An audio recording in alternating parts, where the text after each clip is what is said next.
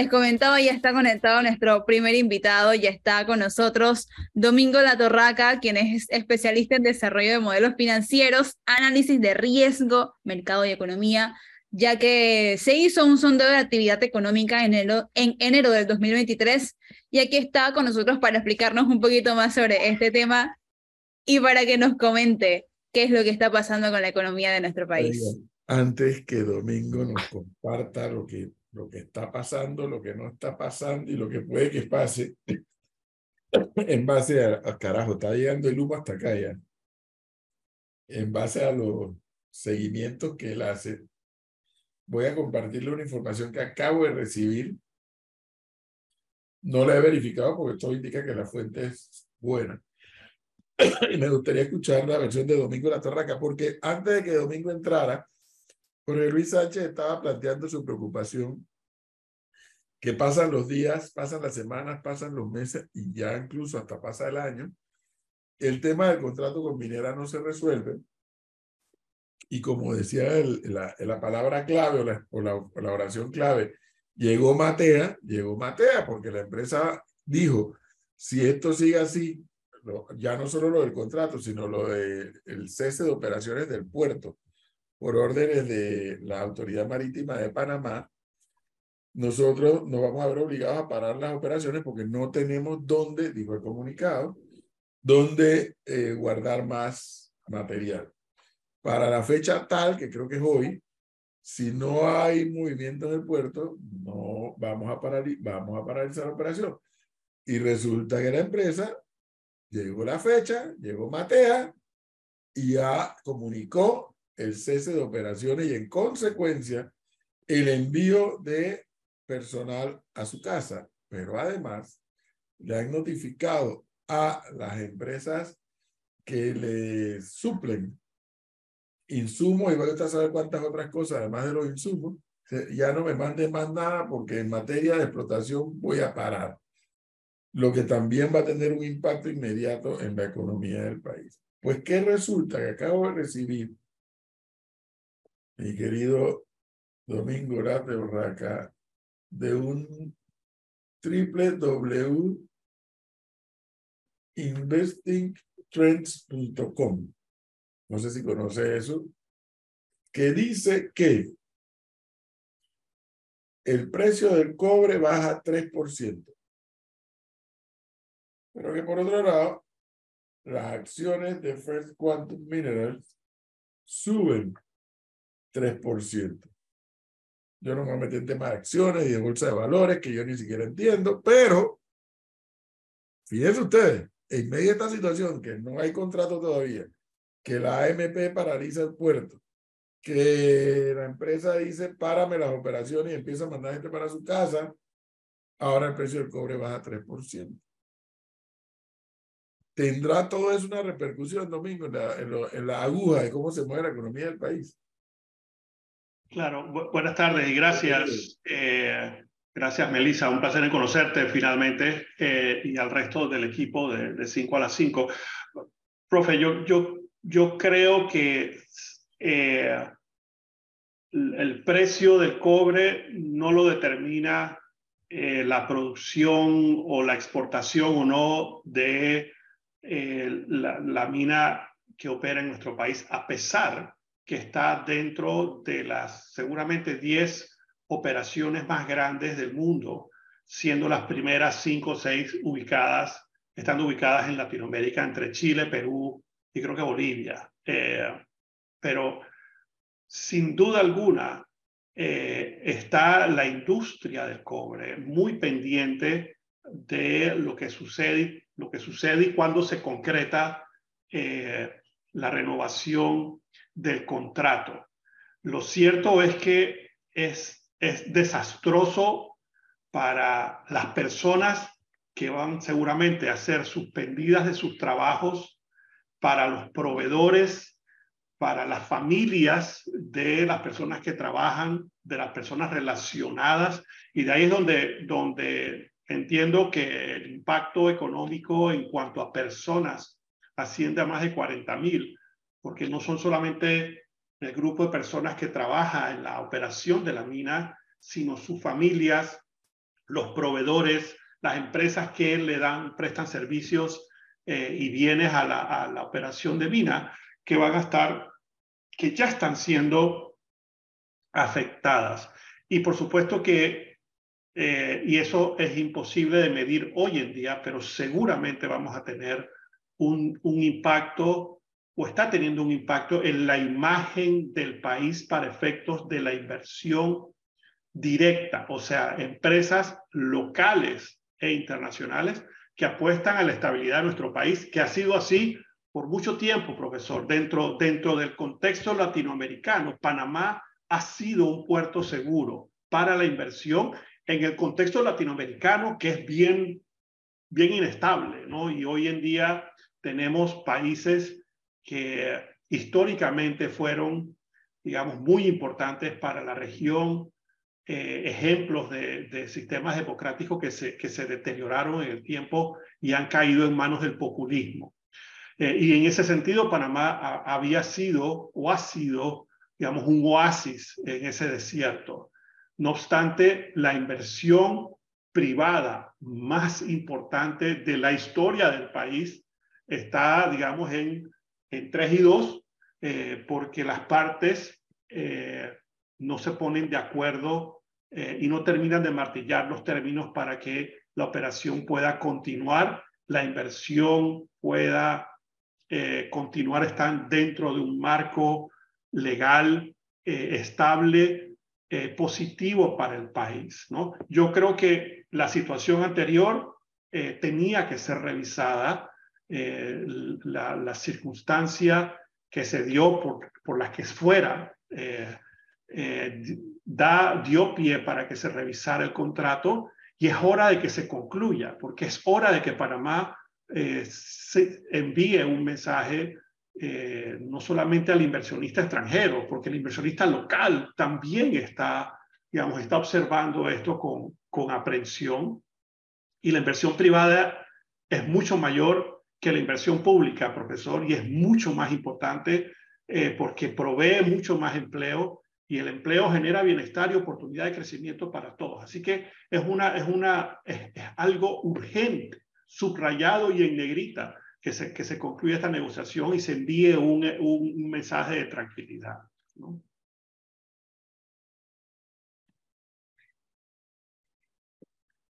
Tiene el micrófono apagado, profesor. No lo veo fácil, obviamente que la forma en que Domingo La Torraca concluye su, su idea, pues que es lo que todos deseamos, pero es que no percibo en el ambiente eh, eh, el, escenario para ya concluir esta historia. Llevamos un año, ya pasó más de un año desde que el presidente anunció cómo se iba a gastar la plata que no tenía, hablando de un contrato que no estaba firmado. Sí. Eh, y, eso, y eso, por supuesto, tiene repercusiones muy importantes de, también, digamos, en la evaluación del país, en la, evaluación de riesgo del país, ¿no? Una, un, una evaluación negativa del país en cuanto al riesgo, lo que hace es que automáticamente nos sube el costo de financiamiento a todos, todos los intereses nos suben, y, eso, y eso es algo también que se tiene que ponderar en la medida en que se hace súper urgente, súper urgente que se concluya esta negociación y se pueda anunciar que hay un acuerdo y se pueda seguir la operación. O sea, no es una, inversión eh, gigante, gigante eh, para que esté, digamos, en este tirijala desde hace un año. ¿no? Señor La Torraca, eh, hay quienes eh, hacen especulación porque yo escuché al ministro de Comercio antes de carnavales decir que nada más faltaban al señor Alfaro decir que nada más faltaban dos puntos por culminar, que ya estaban al borde de, de llegar a un acuerdo. Sin embargo, hay muchos que especulan porque el gobierno en este tema de verdad, de verdad que se parece a la procesión de, de, la procesión de, del Cristo Negro, ¿no? Damos dos pasos para adelante, pero echamos cinco para atrás, porque de ahora, hoy pareciera que fue que, yo no sé si fue el miércoles ceniza, que desató los demonios, pero fue como que el gobierno decidió decir, decirle a la minera un poco tanto y la minera por otro lado respondió, obviamente por lo que tenía que responder, entonces, hay quienes especulan que esta es una, una guerra que, o una decisión que el presidente pudiera asumir hoy y no lo ha asumido, después, como dice el profesor Cabrera, después de más de siete meses, pero por el otro lado, es como que quisiera cansar a la empresa. ¿Hay algo de cierto o falso en todo esto? Es pura especulación, Jorge. No, no sabemos porque sea, no, hay, digamos, no hay un mecanismo de comunicación conjunta, digamos, de las partes que están negociando, decir, hey, eh, son 10 puntos y no, no, no, necesariamente nos tienen que revelar cuáles son esos 10 puntos, pero, y decirnos periódicamente, hey, avanzamos en 8, eh, echamos para atrás en uno, y así periódicamente, de manera conjunta, una comunicación para, para, para comunicar, para informarnos a todos de, hey, vamos por aquí, estamos echando para atrás, estamos echando para adelante, eh, y tú sabes, ya han optado por estas comunicaciones de parte y parte, porque, porque hay que decir que, que digamos que ambas partes están utilizando las herramientas de comunicación para tratar de influenciar a la opinión pública, ¿no? Y eso, eso es, digo, es evidente eh, que es lo que están ya a estas alturas tratando de hacer, influenciar la opinión pública a favor o en contra de uno de otro. Eh, y realmente lo que se necesita es que se, se logre un acuerdo, se anuncie eh, y la inversión pueda recuperar, digamos, un marco regulatorio necesario para una inversión, eh, digamos, digo, eh, es que aunque fuese pequeña, es importantísimo para todos que haya un marco, un, un marco jurídico y una estabilidad y que haya, digamos, certeza, digamos, de, de, la sustancia legal alrededor de la actividad y sobre todo que es una, es una inversión significativa, ¿no? No es una inversión menor, es, es la inversión privada más grande que ha, que ha habido en Panamá, ¿no? Eh, ya hoy en día aporta 5% del Producto Interno Bruto, ya es significativo. Aquí no, aquí, no hay un, aquí no puede haber un debate que si Panamá debe o no debe ser un país minero. Panamá ya es un país minero por la operación y la inversión que se ha realizado. Por supuesto que necesitamos una supervisión fuerte, férrea, institucional, para asegurar que se maximice el beneficio para el país y se protege, digamos, el, el, medio ambiente bajo las, bajo las circunstancias que se han acordado. Eh, pero es, es, es, urgentísimo. Claro, por eso le decía, señor La Torraca, que la suspicacia, y yo mismo hablaba de las especulaciones que hay, no es buena, no es buena en, en, un, en un marco del que hablamos, donde hay tan, igual como usted lo menciona, creo yo, igual una empresa pequeña, igual, fue una, eh, o igual como es una empresa grande. La especulación no es un buen marco, pero sobre todo usted dijo algo súper interesante hace un rato. En un momento en que Panamá casi de por sí que siempre ha sido un punto de atracción para el inversionista, Panamá se ha quedado como sola en el camino, en el camino, no en el mal sentido de la palabra, en el sentido positivo de la palabra, mientras los países latinoamericanos, Colombia tiene problemas, Venezuela ni lo digamos, Nicaragua por el otro lado, eh, que le llegue hasta, hasta el vecino de al lado. Nosotros estamos como mejor y es como el país que tiene las oportunidades de, de, lograr mejor captación y estamos como dándole la espalda, ¿o no? Sí, por, por supuesto. Eh, y, y, fíjate, digamos, lo, y tú has mencionado por lo menos dos países que deben, deben hacernos remojar nuestra barba, poner nuestra barba en remojo, que son Venezuela, que hace, que hace un par de décadas, y los más jóvenes no se, no se recordarán, pero para Venezuela era la, digamos, la, el enclave de la democracia, el, el, ejemplo de la democracia latinoamericana, y hoy en día está, está partida eh, por, una, por una dictadura supuestamente socialista, que no, no es más que una, una, una dictadurucha, al igual que lo es Nicaragua. Y sabe qué, a mí, digamos, lo que, lo, que, lo que me duele es que no lo denunciamos, ¿no? En Nicaragua hay un dictadorucho de tercera categoría oprimiendo al pueblo, despojando de la ciudadanía a quienes, a quienes se atreven a, a cuestionarlo. Eh, y, nosotros, y aquí todo mundo callado, pasando agachado, sin denunciarlo. Eh, pero volviendo, volviendo a, nuestro, a nuestro patio, en ese contexto tan complicado, y hoy en día, digamos, Colombia también atraviesa, atraviesa serios retos, Perú también, eh, pareciera, pareciera, digamos, que la fuerza institucional de Chile podrá más que, que Boric y toda su demagogia. Eh, así que Panamá puede continuar destacando. Y, y es más, uno sale eh, y, habla con inversionistas extranjeros y Panamá sigue siendo y presentando características interesantes. Tenemos una economía estable, dolarizada, una democracia que más que bien ahí vamos avanzando con los retos, aunque nos debilitamos institucionalmente cada año más. Eh, en fin, un sistema financiero bien regulado, integrado al, al, sistema financiero internacional, con sus retos, por supuesto, y eh, el tema de la GAFI y la OCDE, por supuesto, son retos que no terminamos de, de sobrepasar nos quedamos en el tercer mundo.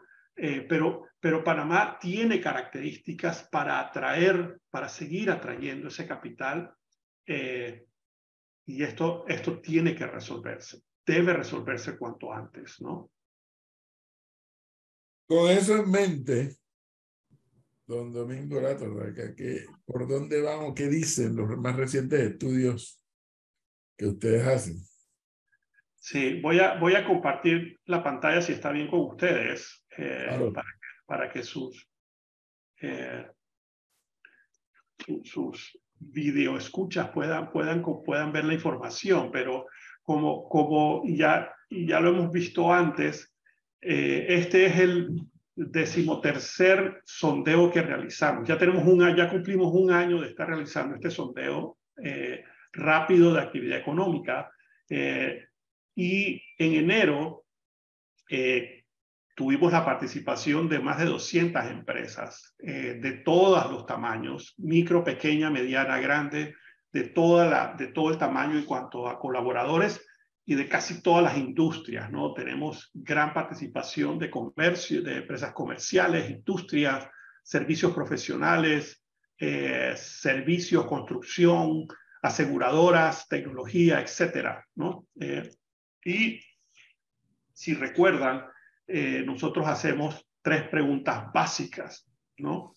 Uno, ¿cómo estuvieron tus ventas de enero frente a diciembre del año pasado? Dos, ¿cómo estuvieron tus ventas de enero frente a enero del año anterior? ¿Y qué piensas sobre el resto del año? ¿no? Eh, y sacamos una evaluación eh, general de en cuanto a eh, le llamamos una, una tendencia positiva de todas las personas que respondieron mejor eh, que en todas las, las, tres preguntas. Y en este caso, 54% de las empresas eh, contestaron de manera positiva. Eso contrasta con 47% en enero del año pasado. O sea que un, comenzamos el año, ¿cuántos? Siete puntos por encima eh, de los resultados del año pasado, lo cual es positivo. Eh, eh, y también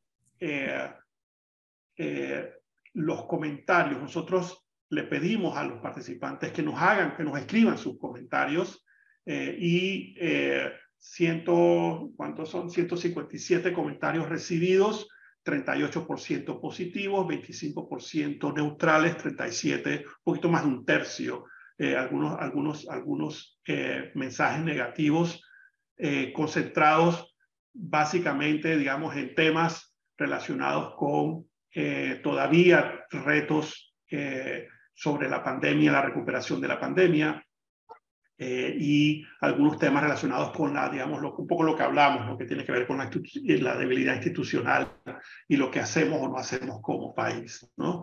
Así que es un buen comienzo eh, y hemos hecho, digamos, algunos, algunos ajustes. Déjenme eh, ver si puedo cambiar esto un poquito, ¿ok? Como pueden ver, hemos, aquí están los resultados por por las tres preguntas, ¿no? Eh, y vemos la tendencia eh, en cuanto a la comparación que se puede hacer con respecto a cada pregunta con relación a enero del año pasado y con relación al promedio, al promedio de eh, este año, ¿no? y vemos, por ejemplo, que contra el año anterior la tendencia positiva es de 54%, 54% de las empresas dijeron eh, contra el año anterior, contra enero del año anterior eh, vendí más, mis resultados fueron positivos, eh, más o menos el mismo resultado del año pasado y para el resto del año también más o menos se comienza con una perspectiva bastante fuerte, o sea, el resto del año pareciera que las empresas están esperando mejores resultados, ¿no? Eh, temas... Eh, una parada ahí. ¿Están esperando mejores resultados porque quieren ser optimistas o porque tienen elementos para saber o pensar que sí hay eh, proyección para mejores resultados? Mira, eh, las empresas por sus comentarios parecieran que se sienten muy optimistas, muy confiadas en que, a pesar de los retos que tenemos, profe, eh, el país va a seguir caminando hacia adelante, ¿no? y ha sido, digamos, la, digamos la respuesta más común. Cuando tú comparas, profe, los resultados versus el mes anterior o versus el año anterior contra la perspectiva hacia adelante, la perspectiva hacia adelante siempre ha marcado más fuerte. O sea, tendemos a ser optimistas. Eh, y si yo amarro esto, profesor, con los resultados macroeconómicos, Panamá sigue sorprendiendo de manera positiva. Y no quiere decir que todo el mundo está bien, porque todavía tenemos retos muy importantes en materia de empleo, por ejemplo, y la informalidad, que, es muy importante. Pero eh, lo que sí es cierto es que eh, estos resultados, los resultados que, que tuvimos todo el año anterior a esta pregunta, que era cómo esperas el resto del año, eh, hay una coincidencia en cuanto al positivismo que respondían las, respondieron las empresas y siguen respondiendo con los resultados reales de eh, las mediciones macroeconómicas. La Torraca, cuando yo la semana pasada, bueno, Melissa nos hizo llegar este documento, la pura verdad que me, me alegró mucho, la verdad, los resultados que usted presentaba. Pero me ponía a pensar también, y ahora que lo describía, volví a pensar lo mismo, que es como una relación de aquel padre que no es bueno y el hijo se porta bien, pese a todo.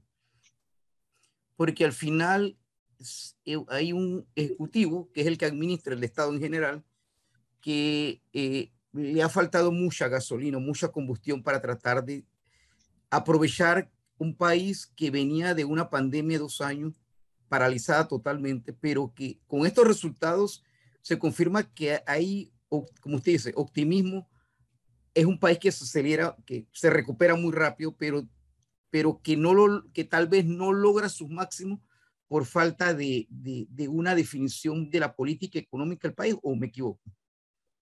Mira, yo creo que, yo creo que eh, lo que refleja el, el sondeo, Jorge, es la capacidad del empresario panameño y las personas que trabajan en las empresas, porque no es solamente del empresario, es del conjunto de toda esa gente que trabaja en el sector privado, que es naturalmente optimista. Por supuesto que hay excepciones, por supuesto que hay problemas, por supuesto que tenemos retos, pero en general hay un optimismo. Ahora, los comentarios claramente reflejan la, la conciencia que tiene el empresario de los retos institucionales que tenemos como país, comenzando con uno, y ya lo hablamos, digamos, esa, la, la estabilidad jurídica que es necesaria para que haya tranquilidad, para que haya seguridad, para que haya confianza, para que el empresario continúe invirtiendo. Eh, dos temas importantísimos en materia de educación, ¿no?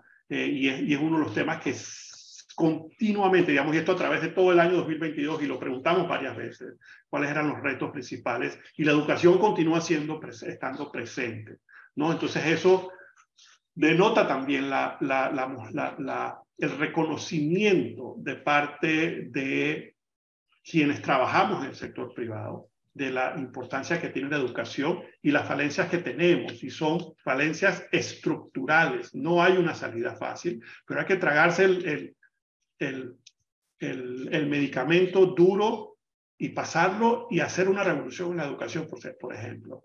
Fíjate que aquí hicimos tres preguntas adicionales, ¿no? Y siempre hacemos preguntas y eh, preguntamos cómo fueron las ventas del 2022 frente al 2019, como para tener una, una idea de cuántas empresas han logrado alcanzar o sobrepasar las ventas en 2019, previo a la pandemia. Y 65% dije, reportaron, hey, ya sobrepasamos o alcanzamos los niveles del 2019. Los, los comentarios que recibimos eh, apuntaban a que, si bien es cierto, estamos vendiendo igual o más que en 2019, la estructura de costos ha variado de manera importantísima. ¿no? Eh, y eso, eh, por ejemplo, los alimentos que se utilizan para el sector agropecuario han variado importante, el combustible ha variado de manera importante, eh, algunos otros, algunas otras materias primas han, han, aumentado de manera importante. Eh, otro tema que preguntamos es eh, sobre el programa de pensiones, ¿no? Y si consideran que debía ser reestructurado con alto nivel de urgencia, con algo de urgencia, o sencillamente no tenía ninguna urgencia. Y 98% de, de las respuestas indicaron que el programa de, pensiones debía ser reestructurado con alta urgencia o con, o con algo. O sea, realmente hay muchísima conciencia en el sector privado de que no podemos mantener eh, el programa de pensiones tal cual y pasarla, pasar, pasar agachado, como dicen. ¿no? Eh, y la tercera pregunta que hicimos tiene que ver con el efecto de las alzas de las, de las tasas de interés en las inversiones que hacen las empresas, ¿no? Eh, y 64% consideran que su inversión de capital será mayor o igual. Pues, es decir, 64% nos dijeron, hey, tenemos que seguir invirtiendo, no importa que las tasas de interés vayan hacia arriba, porque es importante continuar invirtiendo. Y esto volvemos al tema de la confianza, eh, eh cuanto a la importancia que tiene eh, para, el, para el empresario local, el empresario que invierte y vive aquí en Panamá, al igual que para el empresario extranjero, ¿no? el inversionista extranjero. Don Domingo, buenas tardes, Luis Ferreira. Hola Luis. Ahí bien, gracias. Mira, una de las cosas que me preocupa a mí es el desempleo y específicamente en la parte de la construcción.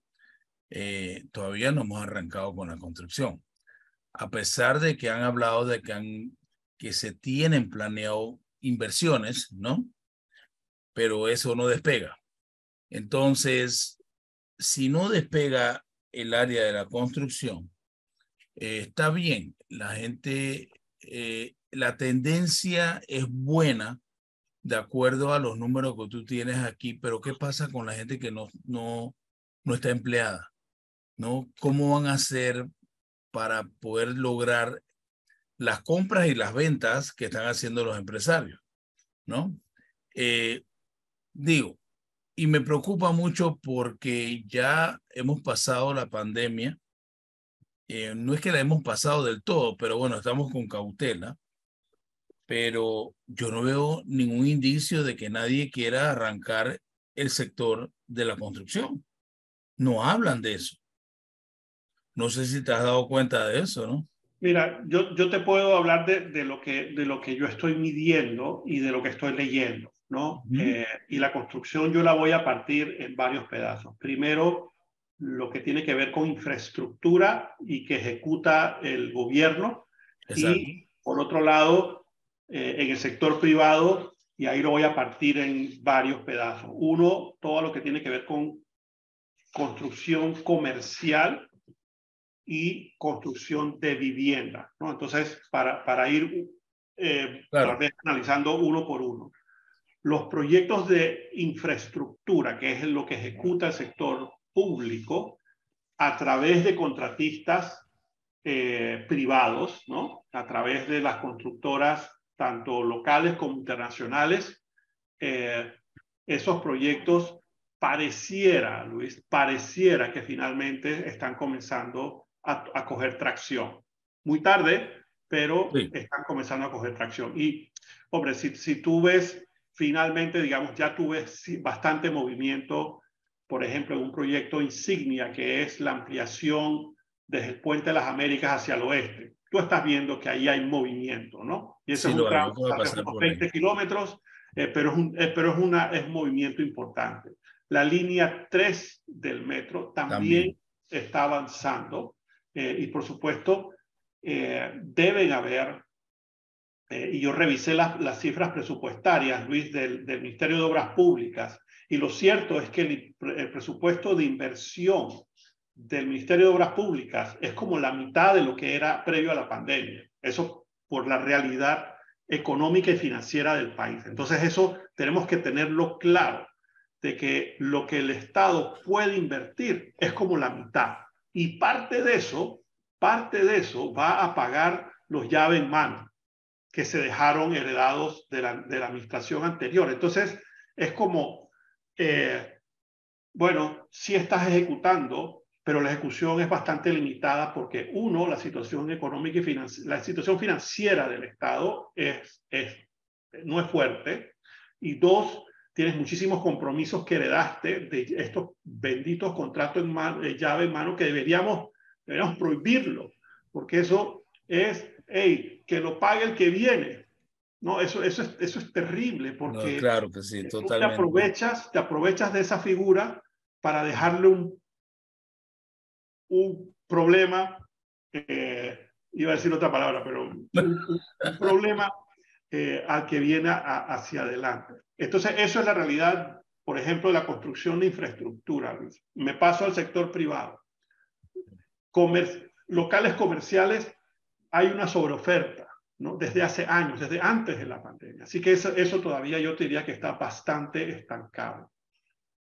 Voy al sector de vivienda y ahí hay que hacer una diferenciación. Hay una sobreoferta, hay un sobreinventario de viviendas de, alta, de, alto, de alto valor, digamos de lo que vamos a, vamos a hacerla, vamos a partirlo de interés preferencial hacia abajo, interés preferencial hacia arriba. No es exactamente así, pero digamos, todas las viviendas de alto valor hay una sobreoferta.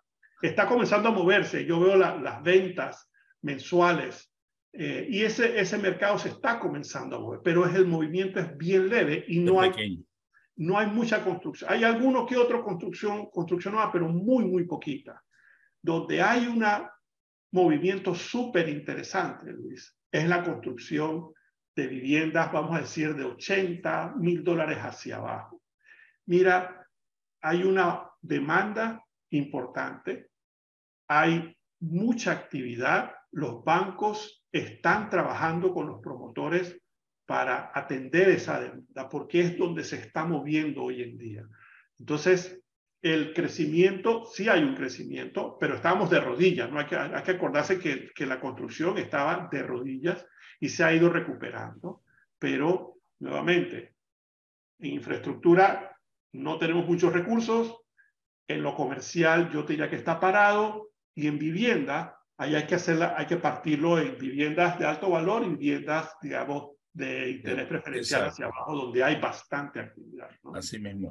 Y, y, y, y, Luis, yo creo que la construcción en nuestro país estaba en esteroides hace algunos años. O sea, estábamos demasiado orientados a la construcción, en vez de, en vez de tener, digamos, una, una, economía mucho más balanceada.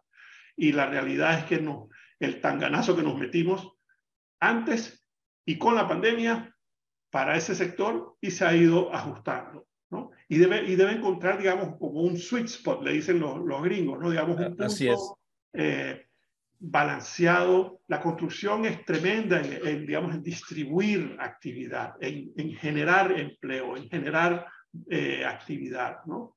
Y tiene, tiene su espacio, pero creo que tiene que estar mejor distribuida con otras actividades que también deben eh, desarrollarse y que estamos, y que estamos en déficit. ¿no? Como usted comentó, eh, se, está recuperando, se están recuperando los sectores, pero aún así me gustaría saber cuáles son los que todavía le está costando un poco más, eh, ya sea desde pandemia hacia acá el enero del 2023 con el sondeo que usted ha hecho, que les ha costado más recuperarse, y cuáles son los que están a la alza. Mira, de, de las estadísticas, Melissa, ya hablamos de un sector que atraviesa todavía retos importantes, que es la construcción, ¿no? Eh, el sector, eh, por ejemplo, eh, financiero, financiero en materia de empleo es muy estable, es muy, muy estable. Eh, sin embargo, ha tenido retos importantes. Tienen el reto de echar a andar la rueda de la actividad financiera, ¿no? de, prestar. Ese, ese, digamos, ese es el norte de, las instituciones financieras y tienen retos importantes. Eh, yo te diría que el sector agropecuario es, hay, hay ciertos, ciertos retos importantes. Genera mucho empleo, pudiera generar muchísimo más si, si, nosotros nos orientáramos hacia las exportaciones, pero hay muy, poco, o sea, hay muy pocos héroes que están exportando, poquitos, y deberíamos, deberían haber muchos más exportadores. Y ahí, por, por supuesto, hay temas y retos importantes en materia de costos, digamos, costos de, de materia prima, de alimentos que se utilizan en el sector agropecuario, los costos de, de, digamos, de, de, combustible, de energía, que son un reto, digamos, eso, eso ahí hay retos importantes. En el sector industrial, que también es otro que pudiese que tiene un gran potencial para la exportación. Es otro que genera bastante empleo, pero es, es relativamente pequeño. ¿no?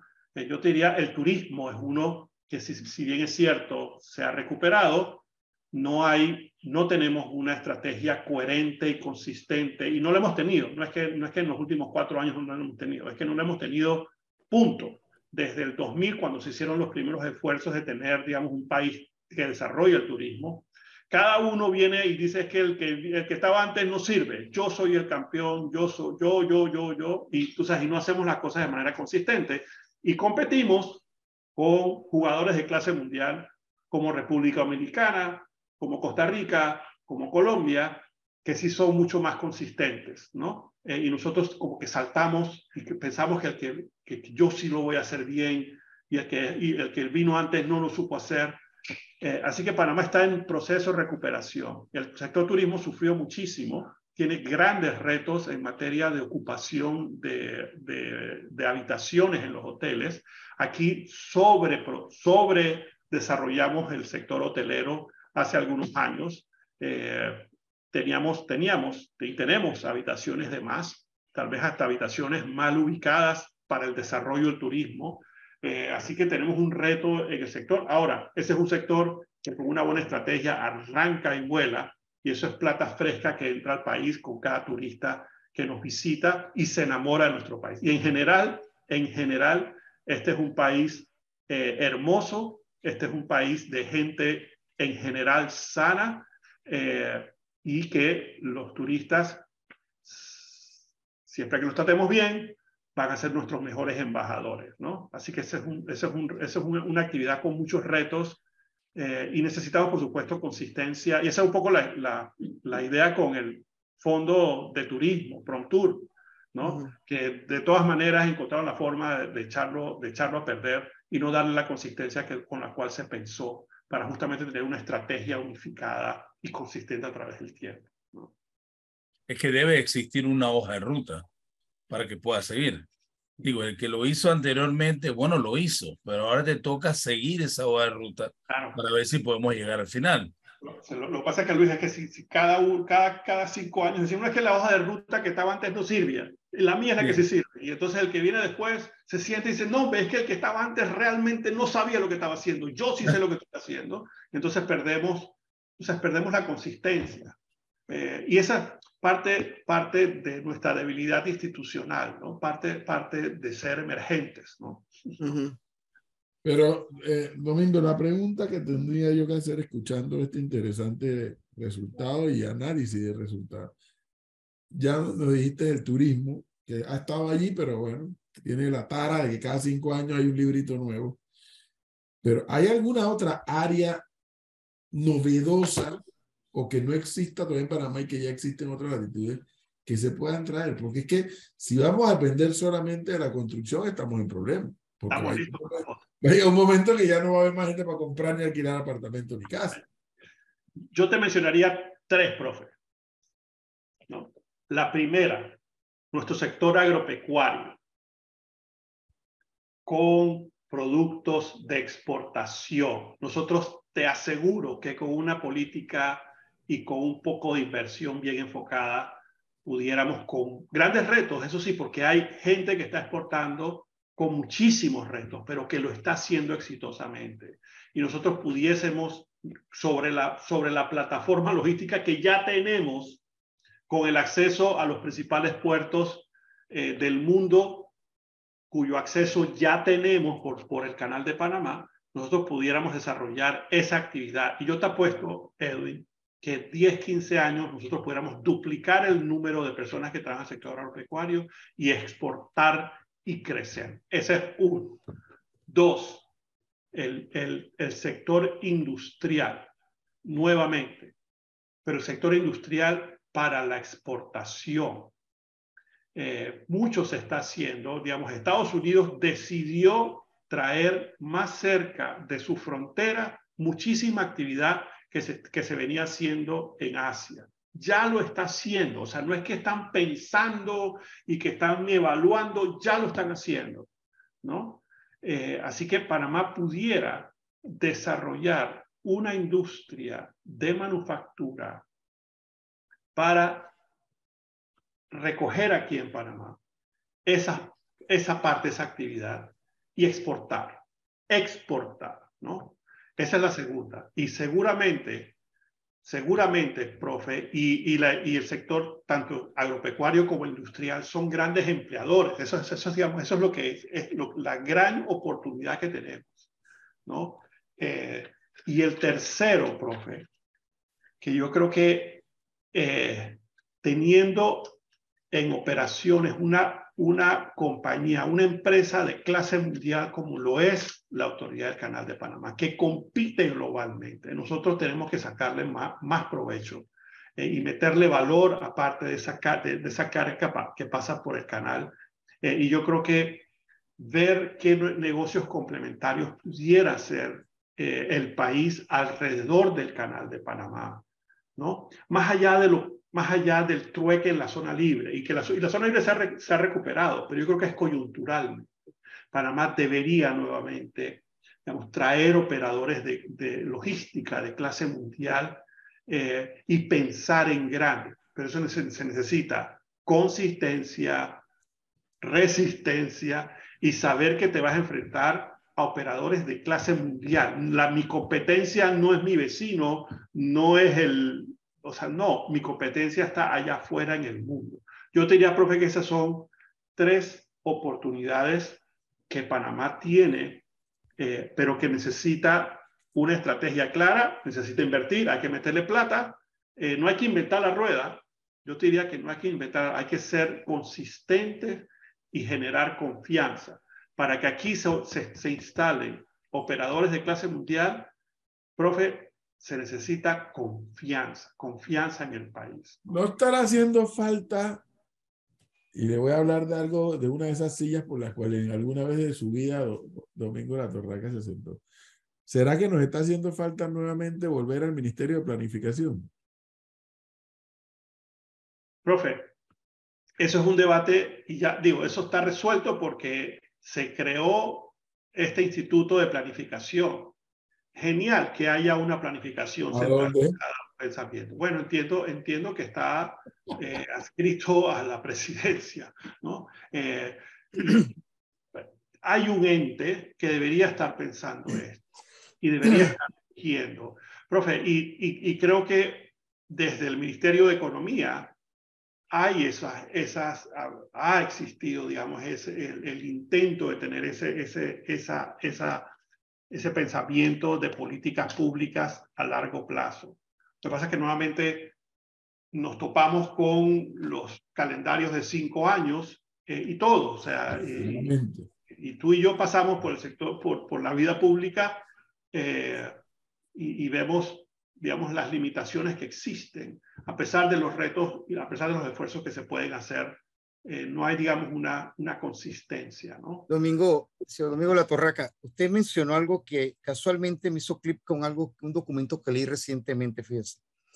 Cuando usted menciona que una, le dice al profesor Cabrera que una de las tres, tal vez una de las tres claves sería el área industrial, el área eh, agropecuaria. Me viene a la mente, cuando menciona el área industrial, hace dos días salió un informe de que muchas naciones, sobre todo la japonesa, y usted mencionó una, la norteamericana, estaban trasladando su centro de operaciones de China hacia países de Malasia, hacia Filipinas y otra serie de países porque uno tenían manos de obra más barata, pero por el otro lado no tenían los riesgos que está teniendo China con todos los conflictos que está teniendo con Estados Unidos. Y a mi mente me vino casualmente lo que Domingo La Torraca acaba de mencionar, pero me quedé, me quedé pensando y no sé si es eso, más que un ministerio de planificación, hace falta más gente atrevida, porque yo, yo que no tengo ni dónde caer muerto, me puse a pensar, oye, ¿por qué Panamá no compite en estas ligas? Primero tenemos el, un, un tenemos la posición geográfica, eh, tenemos la capacidad, como usted mencionó, de crear la capacidad de que, de, por ejemplo, de a nivel de autos, eh, este, aprovecharnos esa oportunidad que eh, ahorita mismo Japón, eh, China no está representando porque se ha vuelto caro, se ha vuelto espionaje, se ha vuelto políticamente un problema para Estados Unidos. Y yo me vine a la mente y me dije a mí humildemente yo, ¿por qué nosotros no pensamos en esas grandes ligas? Claro. Es, es, una, es una pregunta muy válida, Jorge, y que por ejemplo, microchip, usted le mencionó al profesor Cabrera, por ejemplo, crea microchip, crea, eh, la computadora. ¿Por qué no podemos hacer eso? Si el otro día hablaba, perdón, y le digo esto, hablaba con una persona que está graduada, y yo creo que el profesor Cabrera se lo decían también el otro día en una entrevista, en sistema informático, y le decían, los mejores ingenieros de, ingenieros de sistemas han estado en Panamá y salen de Panamá. ¿Qué pasa entonces? Eh, Mira. Eh, Domingo, yo verdaderamente lo que hablaste sobre la logística, ese era un plan que tenía el canal. Ahí se iba a mover no solamente vehículos, todo tipo de empresas, microchips. Además, estaban pensando hacer una ciudad logística para poder embalar, empacar y utilizar el canal para poder mandar toda esta mercancía. Pero eso quedó en el aire todo lo que es el área oeste del canal, que no está desarrollada, que está con todo tipo de infraestructura, ese es el lugar que tú puedes utilizar para poder hacer esto. Esto sería un, un valor agregado que está dando el canal al país. Pero una cosa es quien piensa, otro es que lo mande y el otro es que lo quiera ejecutar.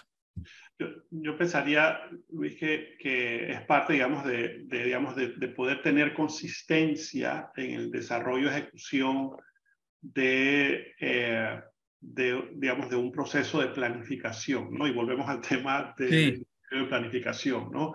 Eh, el, que, el que haya, digamos, una, una consistencia. Y yo tengo que, que digamos, que que, indicar que a mí me parece que, que, dentro de las instituciones, dentro de las empresas, el canal es una, o sea, que ha, hecho las cosas bien. Y en efecto, eh, yo, yo tuve, tuve la oportunidad hace muchos, hace muchos años, cuando se estaba haciendo el proceso, la, la ampliación, de discutir con el equipo ejecutivo del canal sobre estos negocios alternos y desarrollo, ¿no? Y se hicieron algunas, se desbozaron algunas ideas, creo que se establecieron algunos objetivos, pero creo que las prioridades fueron cambiando. Hoy están full enfocados y creo que es súper válido el proyecto eh, de recursos hídricos. Yo creo que es prioritario eh, y yo creo que en paralelo deberían irse evaluando algunas de estas otras alternativas, porque creo que son oportunidades para el país y la institución que tiene robustez, eh, que tiene solidez, que tiene, digamos, la credibilidad para desarrollarlo, porque es una empresa de clase mundial, es la Autoridad del Canal de Panamá. Eh, yo, yo creo que, volviendo un poco a, lo que, a tu pregunta, Jorge, lo que nos hace falta es consistencia, nos hace falta, digamos, darle, ser, ser, digamos, o sea, para, para traer una empresa, así como hizo Costa Rica con Intel hace mucho tiempo, eh, ellos fueron y fueron y fueron y tienes que estar, estar, estar y estar. Y cuando viene el próximo le pasas la batuta y ese sigue y sigue y sigue y sigue. Y ojo, hacer algo que nosotros no hemos hecho, que hemos sido negligentes por decenas de años, y es reestructurar nuestro sistema de educación. Porque cuando se evalúa el capital humano de Panamá versus el capital humano de Costa Rica, allá eh, el sistema de educación eh, tiene, tiene una, una evaluación. Estoy, estoy, hablando de Costa Rica porque es lo que tenemos al lado, ¿no? porque, porque son, somos centroamericanos y somos hermanos, pero el sistema de educación costarricense eh, pues está, digamos, a un nivel diferente, un nivel más alto que el nuestro. Tendrá sus retos, por supuesto, como todo país latinoamericano, pero en ese contexto eh, y fue, seguramente fue parte de la evaluación que, hicieron, que hizo Intel y ahora, hoy en día, hacen otras empresas de alta tecnología que se han decidido instalar en Costa Rica, que han evaluado Panamá. El tema de capital humano siempre nos quedamos cortos. ¿Por qué? Porque tenemos un sistema de educación pública de hace, no sé, cuatro décadas, cinco décadas, ¿no? Y está desalineado con lo que, con lo que mm, con lo, que, con lo que nuestros jóvenes tienen que saber para poder insertarse en una economía, eh, una economía moderna. En 23 años cumple 100 años el sistema nuestro, señor Latorraca. ¿Qué te puedo decir? Señor, eh, muchísimas gracias. una, preguntita nada más, eh, eh, Melissa, perdona. Es que, mira, por ejemplo, fíjate que arrancamos con mucho optimismo, pero a mí me llama la atención algo. El gobierno nacional tiene un mensaje meta que es paz social. Y no me parece malo, pero realmente entiende que la paz social es casualmente bajar los dígitos de desocupación y que eso representa un riesgo para el país realmente. ¿Lo, lo, lo mide en ese nivel el gobierno, usted cree, o no lo está, no está viendo el riesgo que hay en mantener estos niveles de desocupación que se disfrazan muchas veces con la informalidad? Yo creo que el gobierno está, tiene, tiene una lupa 100% política, tiene una visión política del Estado, ¿no? Y no es este gobierno, todos los gobiernos, ¿no? Pero tal vez este Estado muy enfocado en tratar de eh, tapar el hueco, ¿no? Con plata. Pero los recursos son muy limitados. Y hoy en día, limitadísimos, ¿no? Y sí, Panamá está recuperando el empleo poco a poco. Y en algunos sectores, como ya Luis indicó, como por ejemplo la construcción, va más lento que otros. Y por supuesto, mucha gente eh, a través de la pandemia eh, se, encontraron, digamos, en la, informalidad una manera de subsistir eh, y se han quedado ahí, ¿no? Porque no encuentran forma de reinsertarse o porque encontraron una forma que les retribuye más, y, pero pasan bajo el radar del Estado eh, y tal vez optan por quedarse afuera. ¿no? Panamá tiene un gran reto en, materia de empleo eh, y, es, y es eh, tiene que ser, debe ser prioridad número uno. Señor Domingo, muchísimas gracias por toda la información brindada esta tarde de los sectores de nuestro país y cómo van avanzando con la economía. Definitivamente eh, un sondeo importante y un sondeo que tenemos que tomar en cuenta. ¿Dónde podemos encontrarlo para las personas que están interesadas?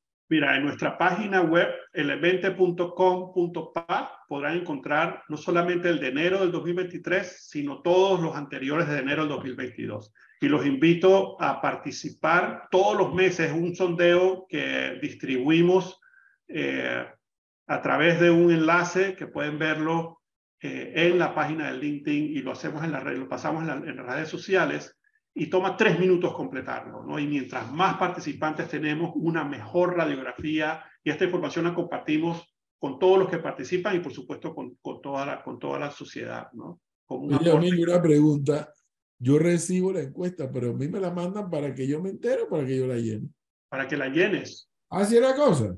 Claro, y para que la distribuyas entre tus, entre tus miles de fanáticos. Yo no sabía. ya estoy viendo, ya me acabo de dar cuenta que ni la completas ni la distribuyes. yo pensaba que me la mandaban para que yo viera que se estaba haciendo. No, yo, yo, te mando después el informe, pero yo te mando el enlace para que tú la completes, eh, porque tú eres un emprendedor, tú eres un empresario que tiene este, esta, este, esta empresa que está dando.